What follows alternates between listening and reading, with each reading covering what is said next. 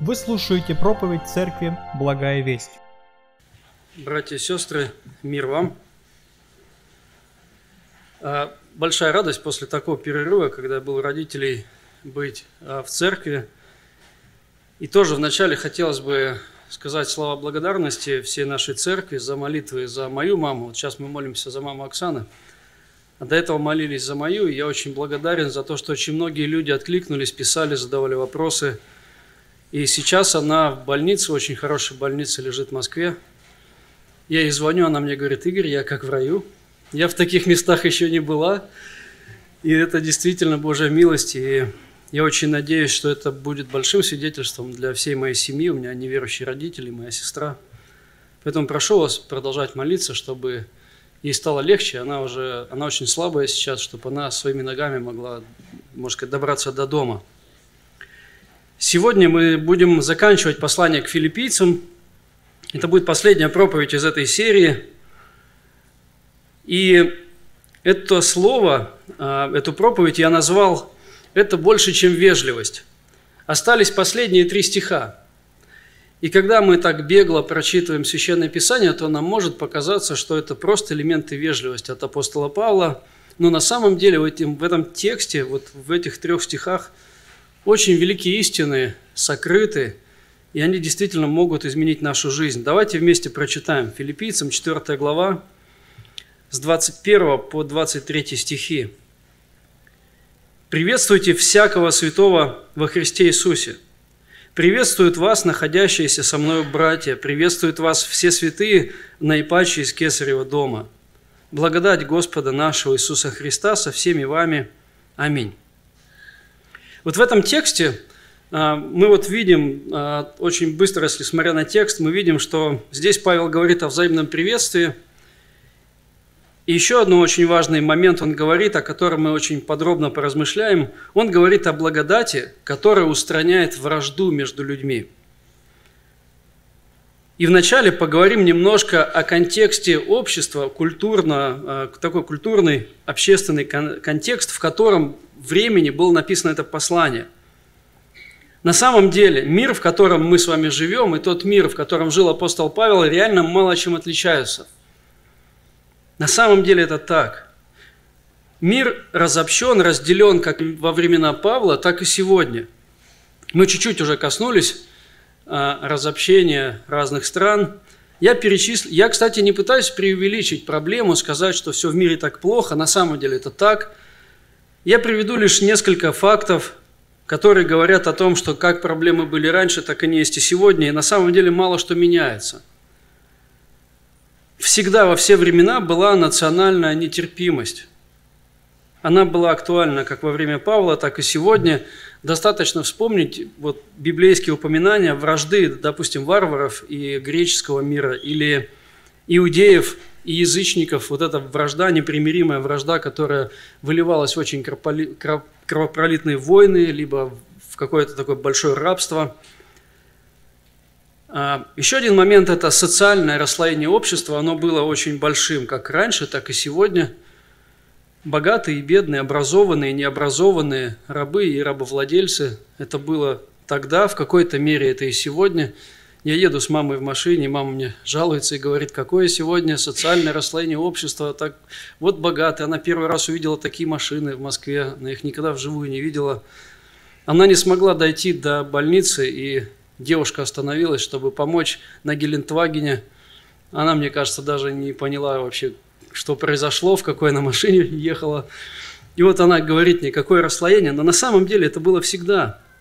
Чтобы кто-то чтобы одни люди были сытыми, успешными, богатыми, красивыми, одетыми, кто-то должен на них работать. Это было тогда, в какой-то мере это и работает и сейчас. Всегда в мире были противоположные политические взгляды. Всегда это было предметом для разногласий, больших, сильных или маленьких, или просто каких-то раздоров небольших. Но это всегда было причиной. Просто разные политические взгляды – религиозные противостояния. Но согласитесь, это было всегда, это есть и сейчас. Люди воюют друг с другом не только на политической, культурной, но и на религиозной почве. И мы можем сделать такой вывод большой, что в конце концов люди разобщены Как тогда, так и сегодня из-за цвета кожи, национальности, культуры, воспитания, из-за разности здоровья, кто-то здоровый, кто-то меньше здоровый, из-за разницы в возрасте, из-за разности полов, из-за разности таких э, предпочтений в культуре, в музыке, в чем угодно. Люди враждуют друг с другом практически на всех сферах, во всех темах. Люди находят причины для раздора. И вот Павел, он пишет это послание, как мы уже знаем, мы много раз об этом говорили, он пишет из тюрьмы. Это уже само э, своего рода конфликт, в котором находится Павел, он находится в тюрьме. В такой культуре, где, можно сказать, царствует разделение, царствует вражда, царствует пренебрежение, можно сказать, манипуляция одними людьми другими. И вот он находится в этой культуре, можно сказать, в центре, в Риме, и пишет это послание – когда мы размышляем об этом, то мы можем, знаете, на самом деле, если быть честными, то мы можем найти вот элементы вражды в э, Церкви Божьей. Вспоминая э, Новый Завет, вы прекрасно понимаете, что это было не новостью, что вражда в той или иной мере, в тех или иных проявлениях была в новозаветных церквях, в частности в Коринфе, наверное, в большей мере. И мы можем видеть эти проявления вражды сегодня в Церкви Божьей – Зависть или сплетни, стремление к критике, недовольство или ропот, подозрительность, презрительность, наличие неразрешенных конфликтов среди верующих, конфликты поколений, неумение прощать и восстанавливать отношения, неумение признавать неправоту, самоправедность через запятую, конкуренция среди братьев или, знаете, Сейчас очень популярен так называемый мнимый мир или иллюзорный мир, когда люди делают вид, что все хорошо, они приветствуют друг друга и улыбаются, а на самом деле отношения не восстановлены. Это просто иллюзорный мир, но отношения не восстановлены. Мы находимся с вами в этом обществе, и, к сожалению, проблемы или влияние общества, оно проникает а, в нас – и порой верующие люди живут вот с зараженным сердцем, когда в сердце проникла вражда. И люди живут с таким сердцем порой. Но здесь радостная новость, и вот уникальность этого текста в том, что благодать Божья сильнее любой человеческой вражды. Радостная новость в том, что благодать Христа устраняет вражду в наших сердцах и примиряет то, что невозможно было примирить. Это произошло, когда мы читаем вот этот текст – и мы понимаем, что это произошло в Церкви Божией в те времена. И церковь, несмотря на все гонения, несмотря на все страдания, она выжила. Она продолжает жить и сейчас. И сегодня благодать имеет тот же потенциал и ту же силу. Примерять то, что по-человечески кажется невозможным. Обратите внимание, что Павел пишет в начале послания, и как он его заканчивает. Павел и Тимофей, рабы Иисуса Христа, всем святым во Христе Иисусе, находящимся в Филиппах – с епископами и диаконами, благодать вам и мир от Бога, Отца нашего и Господа Иисуса Христа. И вот здесь очень такая важная логика. Вот благодать вам и мир. Потому что благодать Божья, когда она проникает в мое сердце, оно, оно упраздняет вражду внутри меня. Просто человек перестает бороться. Он перестает сражаться с другими. это уникальность, вот уникальность Божьей работы – Благодать вам и мир от Бога Отца. И здесь он пишет уже в конце, приветствуйте всякого святого во Христе. И здесь очень важное слово «всякого святого». Любого. И неважно, кто он, неважно его национальность, его рост или вес, его социальная значимость. Всякого святого во Христе благодать Господа нашего Иисуса Христа со всеми вами, со всеми вами. Не с избранной какой-то частью – не только с э, благодать с господами, не только с пресвитерами и диаконами, со всеми вами в равной степени. Еще раз повторюсь, он пишет напряженное время в культуре, где масса разногласий, вражды, нетерпимости, но открывает вот этим посланием. Вообще, если вы посмотрите на все, на, на все послания, то у Павла есть особое настроение примирять людей. Это очень важная тема в послании к римлянам – где он пытается язычников с римлянами примирить и показать им, что на самом деле они один Божий народ. И вот здесь то же самое, он открывает новую реальность, показывая, что верующие в Филиппах стали частью нового народа. Если вы помните, люди очень сильно враждовали по, по, по национальному признаку или и, и религиозному. И они считали, что одни избранный народ, другие считают, что они самые лучшие, что они самые лучшие воины и так далее, и так далее. И вот Павел говорит, что теперь вот из этой всей вражды восстал новый народ, и они являются его частью. Этот новый народ появляется в разных городах, в разных местах. В этот новый народ входят абсолютно разные люди – и отличие этих людей в том, что они с Божьей помощью победили вражду и в своих сердцах, и между друг другом. Вот эта уникальность на самом деле в том, что они победили нетерпимость на всех ее уровнях. Представьте себе, господа и рабы начали приветствовать друг друга как братья. На самом деле нам может ну, как-то показаться это немножко, ну мы в другой культуре живем, у нас нет такого контраста, но если бы нам отправиться в то время – и просто вот посмотреть на это своими глазами, когда господин, который, можно сказать, плевал на этих рабов, начинает приветствовать его как брата. И раб, который всеми силами, наверное, всеми фибрами души ненавидел господина, обнимает его как брата. Это на самом деле чудо, это что-то уникальное. И вот он говорит, приветствуйте всякого во Христе Иисусе. Враги стали братьями – Благодать принесла мир, радость, взаимную любовь, взаимную заботу. Те, кто ненавидел друг друга, начали делать первый шаг, учиться просить прощения, прощать, проявлять заботу. Это стало реальностью. В мире, которым, можно сказать, который жил враждой, где выживал сильнейший, восстал новый народ, который, можно сказать, стал жить по совершенно другим принципам. Это Божья Церковь. которая живет и сейчас. И большинство из нас является этой частью вот этого Божьего народа, который живет вне зависимости от того, что происходит вокруг. Даже независимо от того, как Америка относится к России, люди являются нашими братьями. Подумайте о потенциале благодати, о которой пишет Павел. Он как бы ее вскользь упоминает. И благодать с вами или с душами вашими, но подумайте о потенциале благодати, которая способна исцелить любые виды взаимоотношений. Я просто начал перечислять и устал, но это семьи, это родители и дети. Здесь можно говорить просто, наверное, очень много. Благодать способна исцелить то, что исцелить невозможно. Вы знаете, что меня удивляет, когда я смотрю на семьи, которые родились за последние 10 лет, я их просто знаю. Меня удивляет на самом деле, что Бог порой сочетает вот несочетаемое, вот в какой-то мере даже разных, очень разных людей.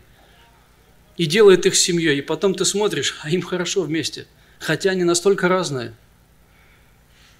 Как говорят, у Бога есть чувство юмора, и Бог знает, что делает.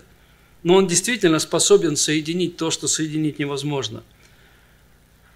Я долго искал, вспомнил пример один, пытался его найти, когда один мальчик Э, африканец или афроамериканец, как правильно сказать, он выстрелил одной девушке, молодой и красивой девушке, выстрелил в лицо.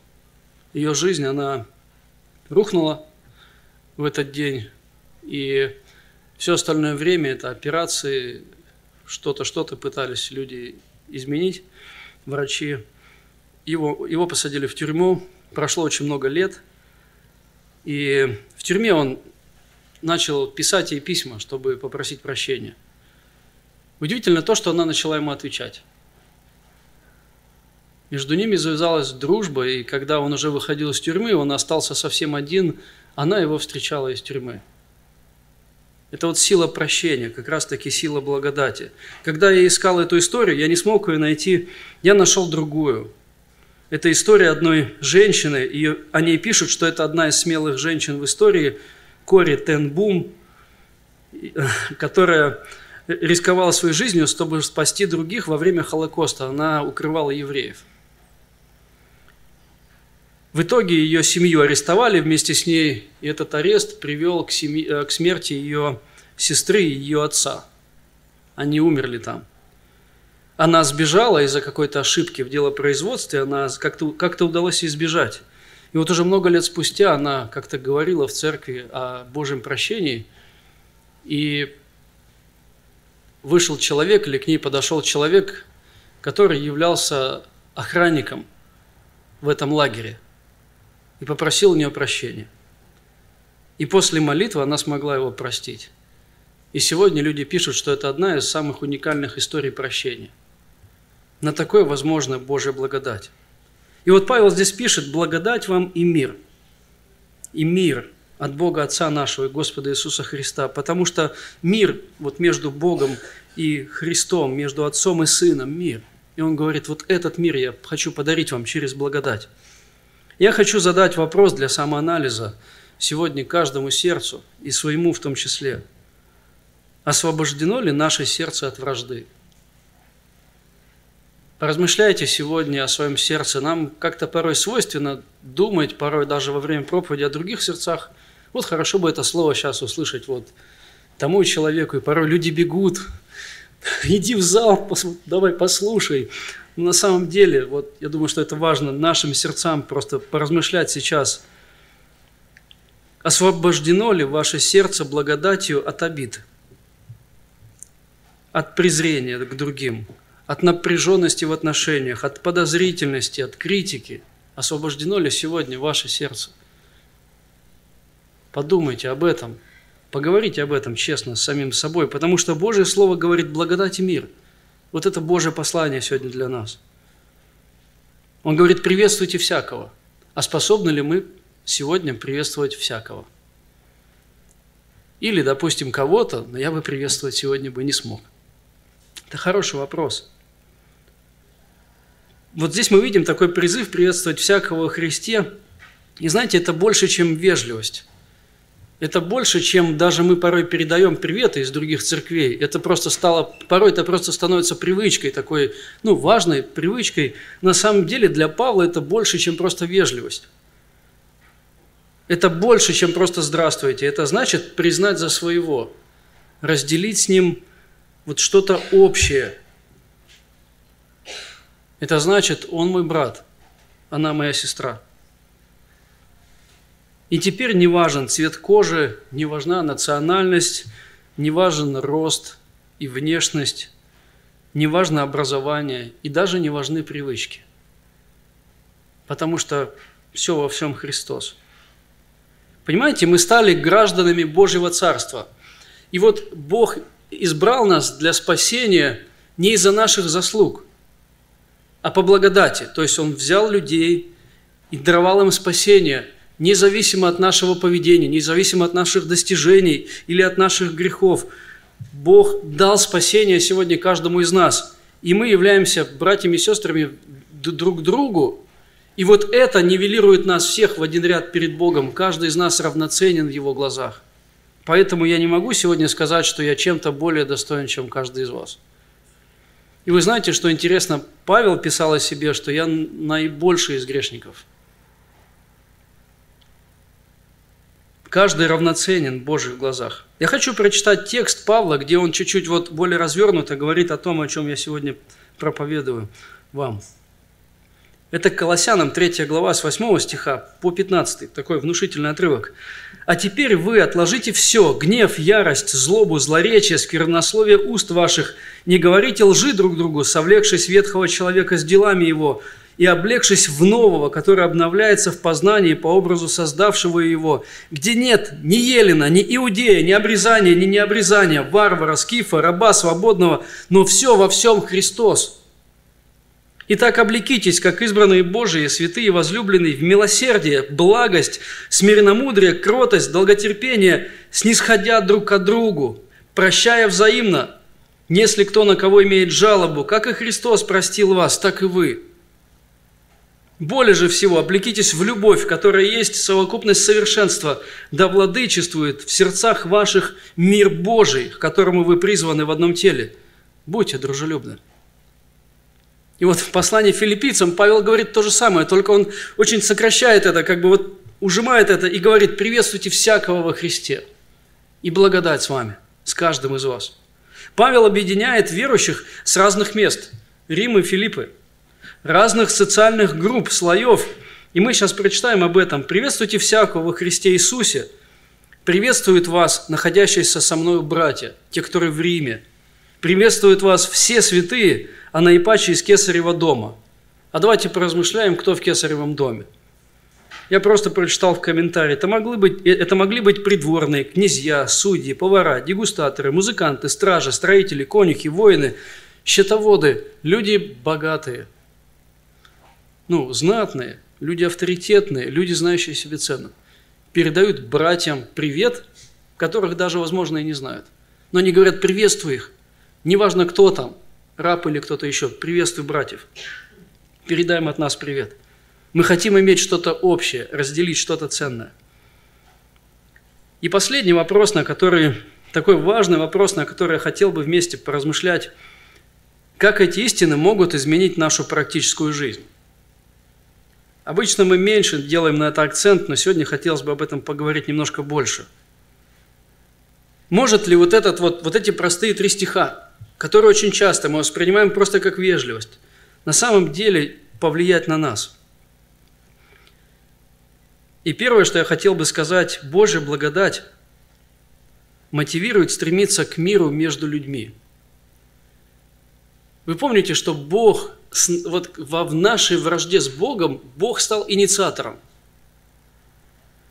Он сделал первый шаг. Он пришел и, можно сказать, взял гнев Отца на себя вот во Христе. И взял ответственность за нас, на себя – и смотрите, что Иисус говорит в Нагорной проповеди. «Блаженны миротворцы, ибо они будут наречены сынами Божьими». И знаете, вот здесь есть прямая логика. Если миротворцы, по словам Иисуса, подлинно счастливы, то люди, не стремящиеся к миру, будут несчастны. Вот давайте просто подумаем об этом. Если люди, кто не стремится к миру, кто не умеет делать первый шаг, кто не умеет признавать неправоту – он обречен на несчастье. Эти, в этих отношениях нет перспектив, реально нет. И вы знаете, как много людей сегодня просто сожительствуют вместе, но в них, у них нет радости. Ну, вынуждены жить, возможно, какие-то причины находятся, но нет счастья. Огромнейшее количество. Я всегда говорю нашей молодежи не только. 65% развода в нашей стране а в этом году процент увеличился, в 2020 а, году этот процент увеличился. Еще не знают, еще не подсчитано, как это будет, вот, ну, то есть еще не доведены, но процент увеличился буквально за 2020 год. И мы, знаете, смотрим, когда вот мы ездим по Москве, там, в метро или где-то особенно вот на, в красивых местах, мы видим и умиляемся, когда мы видим невесту, жениха, это красиво, ну правда, умиляется сердце, ты радуешься, ну вот, новая семья родилась. Но 70% из них неудачники.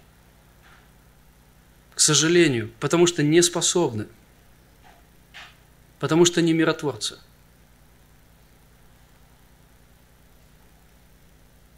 Как много людей сегодня разрушают вместо созидания. Знаете, есть такие тексты, а, такой текст в притчах. 16 глава, 17 стих, «Погибели предшествует гордость, и падению надменность». А Иисус говорит немножко иначе. «Но будьте друг от другу добры, сострадательны, прощайте друг друга, как и Христос во Христе простил вас, а вы помните, что Он был инициатором». Поэтому Божья благодать мотивирует стремиться к миру. Божья благодать учит нас быть миротворцами – не только в наших отношениях с кем-то, но когда мы видим конфликты между нами. Это учит нас не оставаться в стороне. Еще один момент. Божья благодать мотивирует к общению со всеми святыми.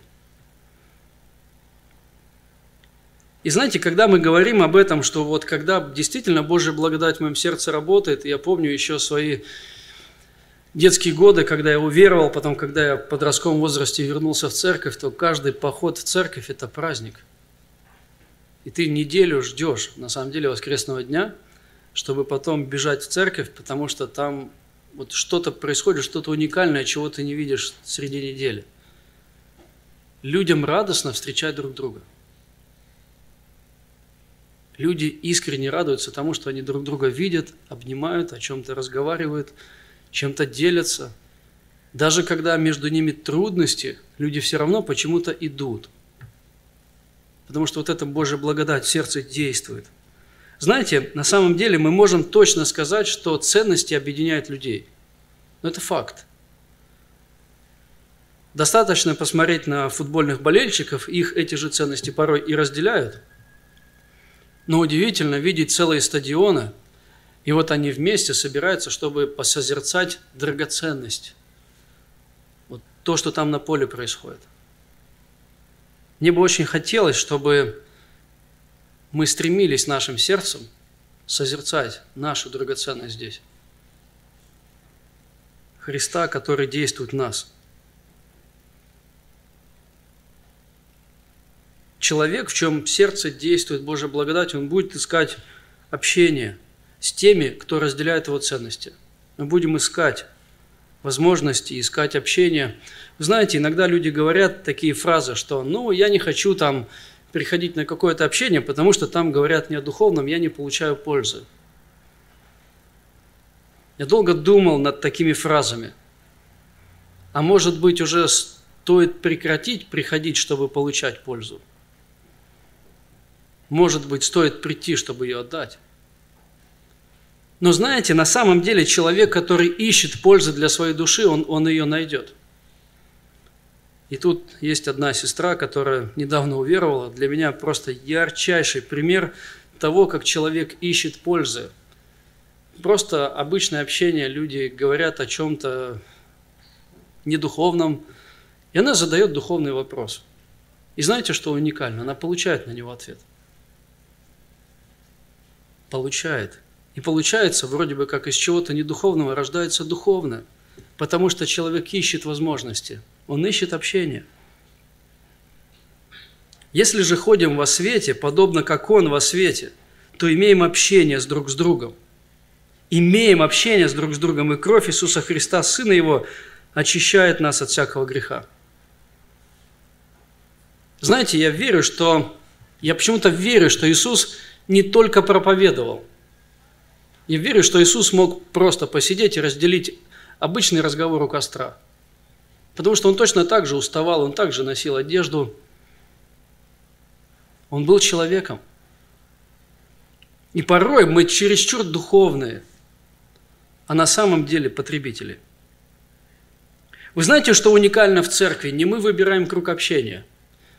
Не мы. Мы не выбираем, кого Господь приведет спасаемых, кого, кто будет здесь еще. Бог сам регулирует этот вопрос.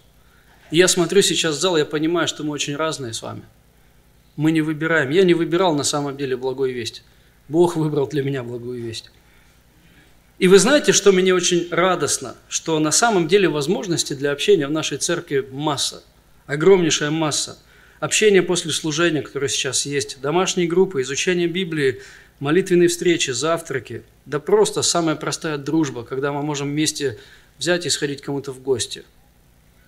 К сожалению, мы чаще люди, которые изолируют себя от общения, они находят массу оправданий, но не ищут возможности. Сюда можно добавить выезды, сплавы, прогулки, простое общение и так далее. И последнее, на чем я хочу сделать акцент, благодать Божия мотивирует к служению святым – это не просто общение, это не просто разговоры, но на самом деле, когда в нашем сердце действует благодать, это будет мотивировать меня отвечать на нужды людей, которые вокруг. Апостол Павел в этом же послании пишет такие слова. «Не о себе только каждый заботится, но каждый и о других». И вот заметьте, что насколько важно в словах апостола Павла увидеть логику «каждый». Приветствуйте всякого святого – не только о себе заботься, но каждый и о других. И в этих словах апостола Павла на самом деле огромнейший смысл. Когда в нашем сердце действует Бог, мы начинаем искать возможности служить другим. Мы не ищем оправданий. Вы знаете, как часто служителям, пасторам приходится слышать оправдания? Очень часто. Занятость. Мне некогда. Я не знаю своих даров. Все служения в церкви заняты. Мне неинтересно делать то, что делают в церкви, потому что порой кажется, что это не духовно. Кто-то ссылается на свой возраст уже пожилой, а кто-то ссылается на свой возраст молодой. И такое ощущение, как будто человек пропустил что-то где-то, вот этот период между. Но если быть честными, это все оправдание.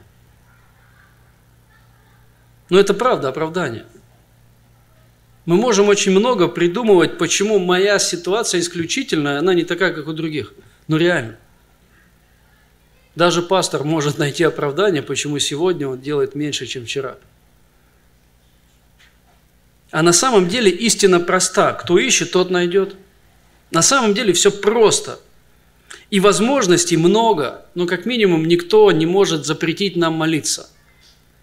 И никто не может у нас отнять время настолько, чтобы забрать возможность молиться. Это невозможно – Невозможно отнять у нас время настолько, чтобы мы, не, нам не хватило времени для молитвы.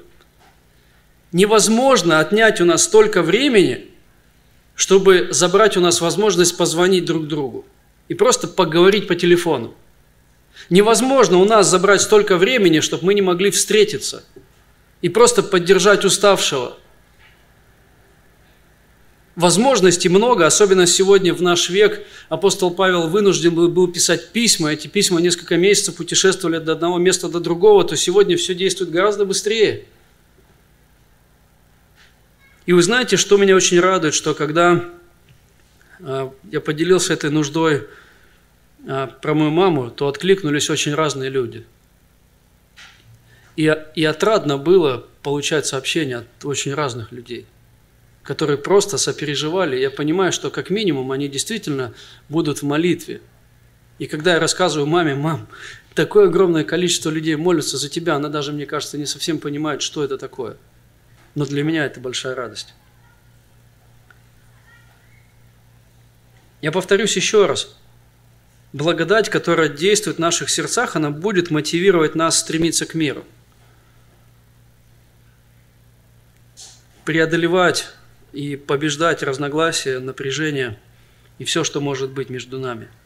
Божья благодать будет мотивировать нас к общению, к общению со всеми святыми. И большая радость, что таких возможностей много.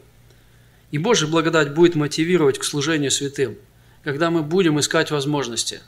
В тех условиях, в которых мы находимся, мы будем искать возможности. И они действительно есть.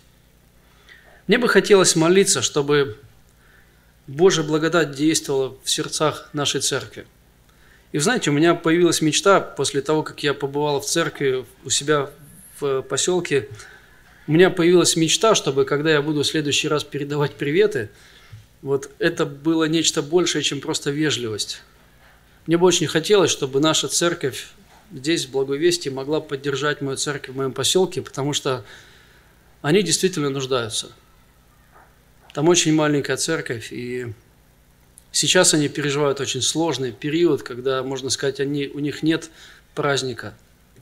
Просто съела бытовуха. Вот. И тут можно, я могу рассказать, кому коснется к сердцу, я могу рассказать подробнее, но хотелось бы, чтобы церковь, не только пасторы, служители, но, может быть, кто-то просто обычный член церкви скажет, я хочу поехать, просто чтобы поддержать, просто поговорить, поделиться свидетельством – мне бы очень хотелось, чтобы вот такое применение, возможно, кого-то из вас коснется в сердце, и мы могли бы такую поездку сделать вместе. Давайте будем молиться вместе, чтобы Божья благодать действовала в наших сердцах. Аминь.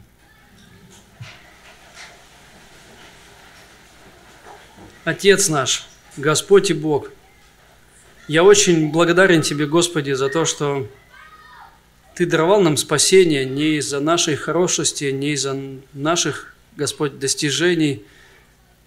Но вопреки, Господь, Ты подарил спасение каждому из нас, кто уверовал в Тебя, кто примирился с Тобой. Я очень Тебе, Господь, благодарен за то, что Ты собрал нас таких разных, с разных мест. Ты собрал нас вместе, Отец, и Ты учишь нас своей благодати и милости.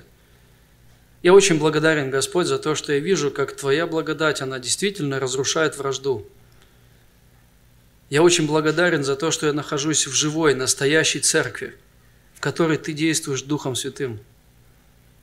Спасибо, Отец, за жертвенных, искренних и добрых людей, которые действительно трудятся ради Твоей славы. Я очень благодарен за то, что Ты продолжаешь свой труд искупительный в сердцах людей, и Ты меняешь, Господь, всех нас.